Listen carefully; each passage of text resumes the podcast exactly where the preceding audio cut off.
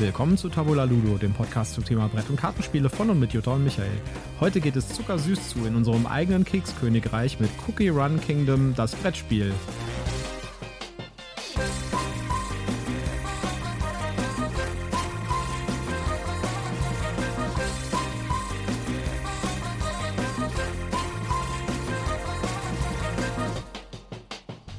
Willkommen zur Ausgabe Nummer 73 von Tabula Ludo.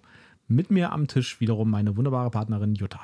Ja, hallo, schön, dass ihr wieder mit dabei seid. Und mir gegenüber sitzt wie immer der zuckersüße Krimelkeks Michael. Sehr zuckersüß diesmal, weil dieses Mal geht es um Cookie Run Kingdom, The Board Game.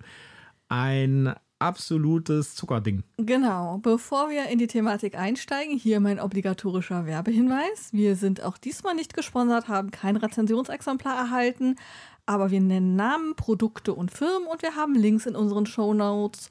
Und deswegen sage ich prophylaktisch, das hier ist alles Werbung aus Überzeugung. In Cookie Run Kingdom wirst du zum Herrscher über ein köstliches Königreich. Beginne im Land der kleinen, großen Träume, bis du die Halle der Erleuchtung erreichst. Sammle Ressourcen und schmücke dein Königreich mit aufregenden Gebäuden und Wahrzeichen. Und keine Sorge, die Zuckerzwerge sind da, um dir zu helfen.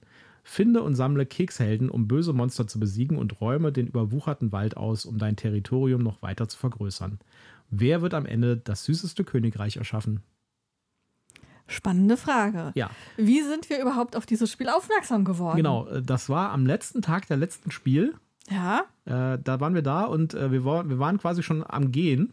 Äh, also wir beide waren, glaube ich, relativ platt, weil für uns war das ja der zweite Tag auf Genau, der Messe. genau. Wir hatten da deinen Bruder mit dabei und der wollte noch irgendwo was einsammeln gehen. Und dann haben wir gesagt, du, wir setzen uns da irgendwo hin, geh du mal, wir sind, wir sind durch, wir warten auf dich. So, und wir saßen da äh, auf einem, an einem Stand, wo es halt relativ leer war und das war der Korea-Stand. Genau. Ja, da hat halt unter anderem Gamblo ausgestellt. Ja, man kennt die ja von auch so ganz vielen äh, Spielen hier, die machen halt diese, glaube ich, diese etwas haptischeren Sachen.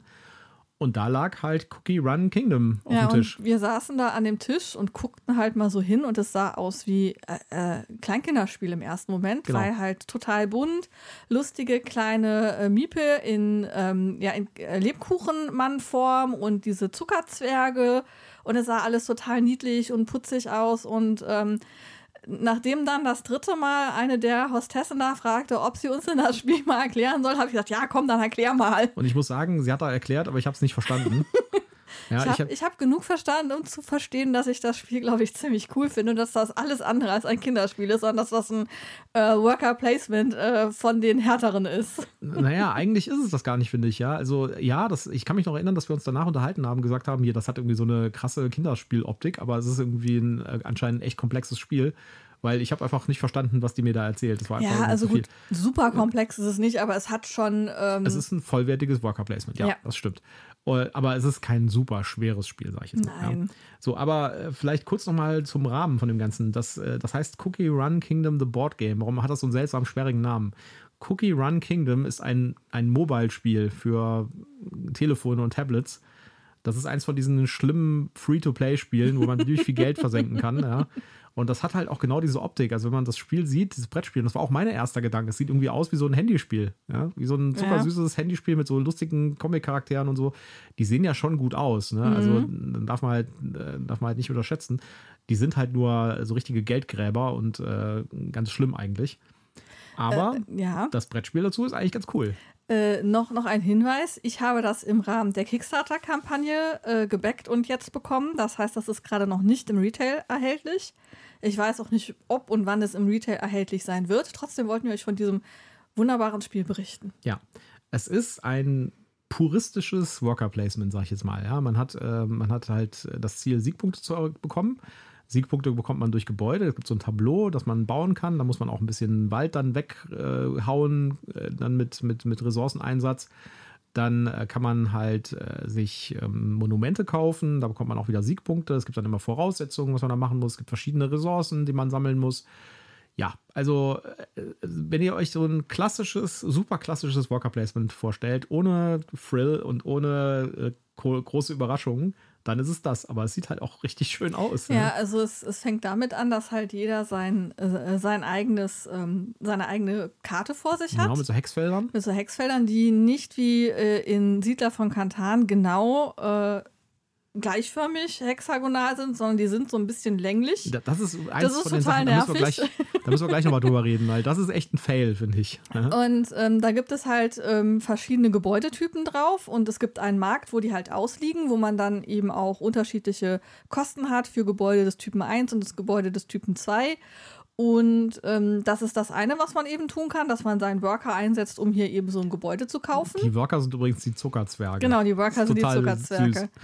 Ähm, und ähm, neben diesem Markt, wo ich halt diese Gebäudeteile kaufen kann, gibt es halt dann noch ein weiteres Areal. Ich würde mal sagen, so weit gegriffen der Freizeitpark, Mhm. wo ich eine Ballonfahrt machen kann. Das ist dann so ein Glückswurf mit einem Würfel. Ähm, ich kann einfach. Krieg ich ähm, dann Ressourcen oder Geld? Genau, ich kann, genau, mit dem Würfel kriege ich Ressourcen oder Geld. Es gibt Ressourcen, gibt es Säulen, warum auch immer, und es gibt halt Geld. Ähm, dann kann ich einfach mir Geld holen.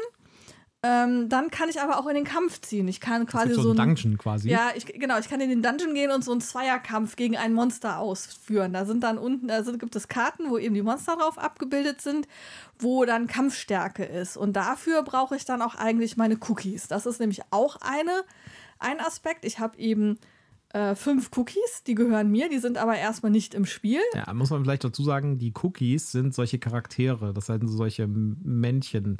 Die haben auch alle eine Backstory, die aus dem Mobile-Spiel anscheinend kommt. Die ist auch in einem Dings beschrieben. Ja, also es gibt halt das Lebkuchenmännchen, den, den, den Erdbeerkeks, genau. den Den, Vanillekeks. den Erdbeerkeksmann und den Vanille, die Vanillefrau und so. Ja, also ähm, da, da gibt es halt, also in dem Basisspiel sind halt fünf dieser Charaktere drin, äh, für jeden der Spieler. Es ist für vier Spieler. Und ähm, die habe ich aber erstmal nicht eingesetzt, sondern ich äh, kann eben durch ähm, das Gebäude bauen und andere Aktionen ich die irgendwann, genau. kann ich halt diese Cookies bekommen. Und äh, je mehr von diesen Cookies ich in meinem Plan eingesetzt habe, umso größer ist meine Kampfstärke. Ich kann auch durch andere Aspekte Kampfstärke dazu gewinnen und dann kann ich noch einmal würfeln. Und dann ist eben die Frage, habe ich das Monster besiegt? Wenn ja, gut, dann kriege ich das Monster und den äh, Siegpreis, das auf der Karte abgebildet ist. Habe ich verloren, passiert eigentlich nichts, außer dass ich eben diesen, diesen Zug mit diesem Worker quasi in den Sand gesetzt habe. Ja. Und dann kannst du noch zusätzliche Ziele dir besorgen. Also genau, noch äh, so Zielkarten. äh, so Zielhexfelder, ja, die kann man sich noch holen. Da bekommt man halt nochmal zusätzliche Möglichkeiten, am Ende des Spiels Siegpunkte zu generieren. Ja, und so ähm, nimmt man halt seine Zuckerzwerge. Man kann auch neue Zuckerzwerge noch dazu bekommen, Genau, noch am Anfang, hat man, genau, am Anfang Ja. hat man drei, man kann bis auf fünf aufstocken. Genau, also dieses typische, ich kriege während des Spielverlaufs noch Worker dazu, die ich dann, äh, damit mein Zug halt länger wird und ein bisschen flexibler wird und so während des Spiels. Ja, also so das Standard äh, Worker Placement Repertoire, sage ich jetzt mal. Ja. Da sind nicht wirklich äh, große Überraschungen drin in dem Spiel, aber die, die, die Art und Weise, wie es zusammengebaut ist, ähm, hat schon Hand und Fuß und man merkt, dass das von Leuten gemacht wurde, die wissen, was sie da tun. Und es Ja. macht Spaß. Es macht einfach Spaß. Es ist auch relativ kurz. Ja, Mhm. man hat das relativ schnell durchgespielt. Die Regeln sind, wenn man sie mal begriffen hat, sind sie echt einfach. Ja, auch äh, hier haben wir wieder mit einer guten Ikonografie, die einen Ja. unterstützt, dass man dann nicht mehr viel in der Anleitung nachgucken muss, was bedeutet das hier.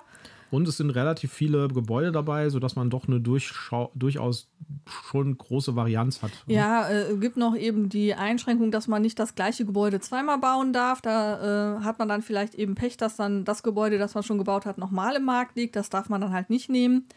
Ähm, aber das ist, ich finde, das hat Hand und Fuß. Das ist, ich finde es putzig von der Aufmachung her. Ja. Ist halt nicht so das klassische, ähm, ja, irgendwie auf Historie greifende oder auf ähm, Science-Fiction greifende Thema, sondern hier halt tatsächlich mal so äh, total putzig, niedlich, eben Kekse. Ja, So total sinnbefreit Kekse. Und ich sag mal so, der, der, die, ähm, das Material ist extrem cool. Also die, die Spielsteine, die Holzspielsteine sind doppelseitig mit farbigen Screenprints bedruckt. Ja. Die sehen richtig cool aus. Und dann sind auch noch Optionale dabei, die eigentlich überhaupt keinen Spielwert haben, ja, sondern man kann die einfach nur austauschen. Dann hat man andere Cookie-Figuren, ja, Ja, aber das, das hat war- fürs das- Spiel keinen Unterschied. ja, aber wahrscheinlich hat das in dem, in dem Mobile-Spiel, dass du die Vielleicht. halt dann, äh, dass du halt nicht mit dem Standardkeksen spielst, sondern dass du dann halt die besseren Kekse kriegst oder ja, so. Das kann sein. Oder dass du deinen Keks halt äh, skinnen kannst und äh, äh, irgendwo müssen sie ja ihre Kohle mitmachen, ne? Ja. Ja, äh, so ein bisschen seltsam fand ich die Platzaufteilung. Ja? Also man hätte irgendwie ein paar Sachen, finde ich, besser arrangieren können auf den Spielbrettchen. Ja, also äh, zuallererst mal eben diese komischen Hexfelder, die keine symmetrischen ist- Hexfelder sind. Das ist der super Habe ich beim. Mischen gemerkt, ja. Also das sind Hexfelder und man guckt sich die an, sagt, ja, das sind Hexfelder, aber die sind tatsächlich nicht äh, gleich lang von den Seiten her. Das heißt, die, äh, also das finde ich irgendwie seltsam. Ja, das, also, äh, das habe ich auch, dadurch kannst du die auch nicht gut in den Karton reinstapeln. Ja, und außerdem, äh, wenn du die aufstapelst als Stapel, hast du halt immer so irgendwie, das, das sieht komisch aus, das Ja, du bist halt ständig, du bist halt ständig dran rumzufummeln, bis du sie halt wirklich alle in der gleichen Ausrichtung hast, damit es wieder ein gerades Türmchen ist. Ja. Das finde ich auch ein bisschen merkwürdig. Ähm, in der Standardausführung ähm, sind die ähm, Spielermatten äh, keine Matten, sondern sind halt Pappkarten, die sind ein bisschen dünn. Ich habe mir jetzt den Luxus gegönnt, beim Kickstarter mir ähm, die richtigen Matten zu kaufen. Also hier so, ähm, nicht Teflon. Nee, nee, so Mauspad machen Ja, so, ma- ja, aber äh, wie, wie heißt denn das Material eigentlich? Neopren. Neoprenmatten, genau. Ja. Ähm, Hat, also, den, hat allerdings, äh, ich, wir haben die aufgemacht und äh, Ui, die es kam ein heftig. unglaublicher China-Gestank aus diesen Dings, also Ja. wirklich widerlich. ja, also, aber, aber, aber die sind dann schön. Also damit finde Ja. ich, kann man es gut spielen. Das, die Investition von 9 Dollar, die mich das extra gekostet hat, hat sich, glaube ich, gelohnt Ja, für die das- vier Matten. Und da ist zum Beispiel, da machen sie so viel Aufwand in das Material und dann machen sie so dünne Pa- Pappdinger als Spielertableaus. Hm. Ja, also hätten sie lieber von diesen komischen Cookies-Varianten weggelassen. Ja, wobei ich ja noch nicht mal das alle habe. Ja. Also ich hätte ja noch irgendwie, ich glaube, vier noch mit dazu kaufen können, wo ich dann dachte, ich weiß, also ich sehe hier keinen Grund, warum ich die brauche, also kaufe ich die jetzt auch nicht. Ja, also, Und tatsächlich macht es halt auch wenig Sinn, weil es nicht genug gewesen wäre, um quasi jeden mit individuellen Cookies auszustatten. Ähm, und äh, und, und nochmal, die Cookies haben keinen Spielwert. Das ist einfach nur, man bekommt den irgendwann und stellt ihn neben sein Tableau und dann hat man den. Genau, also was Ja. man höchstens tun kann, ist, dass man eben diese ähm, fünf Standard-Cookies, die man kriegt, halt in irgendeiner Form durch diese Special-Cookies austauscht, aber man hat dann auch keine Spezialkräfte oder so, sondern es sieht Nein, halt einfach nur anders aus, das Cookie. Ja. Ja, also äh, ich finde es ein schönes Spiel. Ist vielleicht auch genau so ein Spiel, wo man sagen würde, mit sowas kann man vielleicht ein paar Kids, die jetzt irgendwie bis jetzt nur Kinderspiele gespielt haben, vielleicht in so ein bisschen komplexeres Worker Placement einführen. Da haben sie nämlich die Optik, die Ja. schön ist und hübsch ist, ja, und auch das Thema, das irgendwie cool ist, ja. Man muss halt Kekskönigreich aufbauen. Äh, Und man ist trotzdem auf so einem relativ niedrigen Komplexitätslevel bei dem, beim Worker Placement, aber es ist halt trotzdem ein richtiges, echtes Worker Placement. Mhm. Ja, und es ist, glaube ich, auch was, wo man auch ähm, Mädchen mit an den Tisch kriegt. Ja. Also äh, gerade ähm, wenn es jetzt so um das, das, das kritische Alter geht, irgendwo zwischen, zwischen ähm, irgendwie 12, 13, 14, da ist man dann ja schon, ja, wobei, das ist schon fast zu alt für diese Optik, aber ähm, Ja. Und ich weiß nicht, ob das vielleicht auch dem, dem Spiel so ein bisschen Probleme bereiten würde, ja. weil für, also wenn ich das im Laden sehen würde, würde ich sagen, es ist ein Kinderspiel. Mhm. Ja. Ich würde da kein richtig ausgewachsenes Worker Placement dahinter sehen. Da könnte ich mir auch vorstellen, dass das viele kaufen in dem Glauben, ah, das ist ein schönes Kinderspiel, das kann ich mit meiner Zehnjährigen spielen Und dann dann packen sie es zu Hause aus und dann, oh Gott, viel zu komplex. Ja, und auf der anderen Seite, Leute, die jetzt ein Worker Placement sich kaufen wollen, würden das wahrscheinlich eher stehen lassen. Genau. Ja. Und das andere Thema ist halt, ähm, ich gucke hier gerade auf die Zahlen, Daten, Fakten. Ähm, es ist ab 14 empfohlen. Die Community sagt übrigens, dass man es schon ab 6 spielen kann. Das finde ich jetzt gerade ein bisschen Nee, sehr klappt optimistisch. Auf keinen Fall. Auf keinen Fall. Was sollen denn das für hochbegabte Kinder sein? Nee. Also man muss ja auch Text lesen teilweise und Zahlen lesen können. Ja. Also, nee. ja, vielleicht mit Support oder Advice oder irgendwie so. Ja, aber da gibt es bessere Spiele, finde ich. Ja. Für Sechsjährige. Also ja, die Optik passt natürlich schon auf Sechsjährige.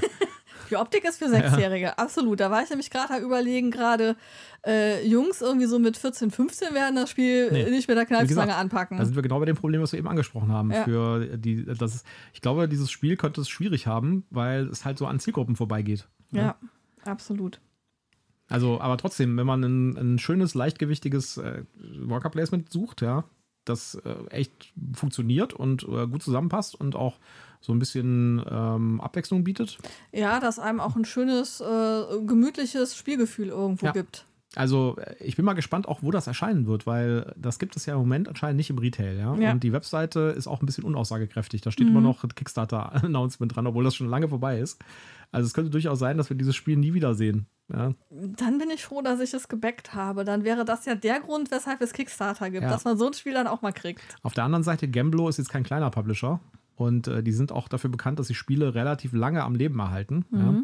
Und vielleicht gibt es das ja jetzt einfach auf, der, auf jeder Spiel in der nächsten Zeit irgendwie zu kaufen. Ja, in den nächsten Jahren, auf jeder Spiel gibt es das irgendwie zu kaufen. Und vielleicht nimmt sich ja auch irgendein deutscher Verlag dem an. Aber wie gesagt, ich, also als Verlag hätte ich ja echt Bedenken, dass das vielleicht irgendwie genau immer an allen Zielgruppen vorbeigeschossen ist. Ich könnte mir vorstellen, dass das tatsächlich eher auf dem asiatischen Markt funktioniert. Ja. Und es funktioniert wahrscheinlich für die Leute, die das Mobile-Spiel spielen. Ne? Ja, natürlich. Wobei ich davon noch nie was gehört hatte. Ich auch nicht. Aber gut, wir sind auch da, glaube ich, nicht die Zielgruppe. Äh, gehen wir nochmal systematisch über die Zahlen, Daten, Fakten. Mhm. Ähm, zwei bis vier Spieler, beste Zahl drei, könnte ich mir vorstellen. Wir haben es jetzt nur zu zweit gespielt. Zu Ja. dritt hat man halt mehr Abwechslung in, äh, den, auf dem Markt und man hat natürlich auch mehr belegte Plätze irgendwo auf dem ähm, Brett. Da gab es ja ein, zwei Punkte, wo halt wirklich nur einer äh, pro Spiel rein konnte. Aber ich fand es auch mit zwei Leuten gut. Es gab auch mehrfach äh, den, äh, die, den, äh, den Effekt, dass sie irgendwie gesagt hat, nein, das wollte ich mir gerade holen. Ja, ja, also es, es klappt auch zu zweit eben auch dadurch, dass es so eine Vorgabe gibt, dass du bestimmte ähm, Worker Places nur benutzen darfst, wenn du ähm, eben mit mehr Spielern bist. Und auch bei den Karten wurden Sachen rausgenommen, bevor wir losgespielt haben. Also da haben sie so eine ähm, so ein Balancing reingepackt, damit es eben auch zu zweit gut Ja, funktioniert. also das hat, finde ich, gut funktioniert mit zwei. Ja. Und dann haben wir eine Wertung von 6,9. Ja, finde ich, ich würde da ein bisschen mehr geben schon. 6,9 Ja, finde ich jetzt nicht so. Also ich äh, würde ihm jetzt eine 7,3 geben. Ich finde es ein gutes Spiel, aber es ist halt auch viel Standardware. Es ist jetzt irgendwie so ein bisschen gute Hausmannskost, würde ich sagen. Wenn man was Innovatives spielen will, sollte man was anderes spielen. Wenn man jetzt irgendwie Bock hat auf so ein äh, keine Schnörkel Working, ähm, Worker Placement, dann ist das, glaube ich, das Richtige und es ist halt auch schnell runtergespielt. Ist schon schön, aber es ist kein großartiges Spiel, finde ich. Ähm, also ich würde dem Spiel eine 7,4 geben, einfach vor dem Hintergrund, dass ich diese Idee mit den Keksen und diesen Zuckerzwergen, das spricht mich einfach an, das finde ich putzig und das ist halt einfach mal was anderes als diese Standard-Hausmannskost. Also ja, von den Regeln her und von den Mechanismen ist das der Standard, aber einfach diese, diese Idee, das da draufzusetzen, finde ich halt einfach kreativ und deswegen eine 7,4 von mir. Ja. Ja, wie gesagt, es könnte sein, dass es relativ schwierig ist, das zu bekommen. Ja, Ihr könnt es mal, wenn ihr euch dafür interessiert, könnt ihr mal gucken bei Boardgame Geek im Boardgame Geek Markt. Da verkaufen Leute ganz oft Spiele und da verkaufen halt auch Leute Spiele, die das auf Kickstarter geordert haben und sie es nicht so gut fanden. Äh, Das heißt, wenn man ein bisschen guckt, könnte man schon irgendwo vielleicht das bekommen auf dem Gebrauchtmarkt. Und wir hoffen, vielleicht nimmt sich irgendein größerer Verlag dem an oder vielleicht ähm, macht das Gamblo nochmal irgendwie im Retail verfügbar. ja. Gucken wir mal. Also, ich bin ein bisschen skeptisch, ehrlich gesagt, aber schauen wir mal. Es wäre auf jeden Fall schade drum, weil es schon ein nettes Spiel ist. Ja, und das ist auf jeden Fall, denke ich, eins von den Spielen, äh, wo es halt auch Sinn macht, dass die über einen Kickstarter gelaufen sind, weil die können jetzt abfragen, wie gut läuft es, wie sind die Bewertungen und wenn das einschlägt, dann wird es vielleicht in Retail kommen und wenn sie feststellen, okay, es, es ist ein kleines Lichtchen, dann kommt es halt nicht in den Retail, aber ich bin froh, dass ich es für mich becken konnte. Ja. Okay, wunderbar. Ich glaube, dann haben wir es für heute mit Cookie Run Kingdom The Board Game. Genau, wir wünschen euch noch eine zuckersüße Zeit. Tschüss, macht's gut. Bis dann, ciao.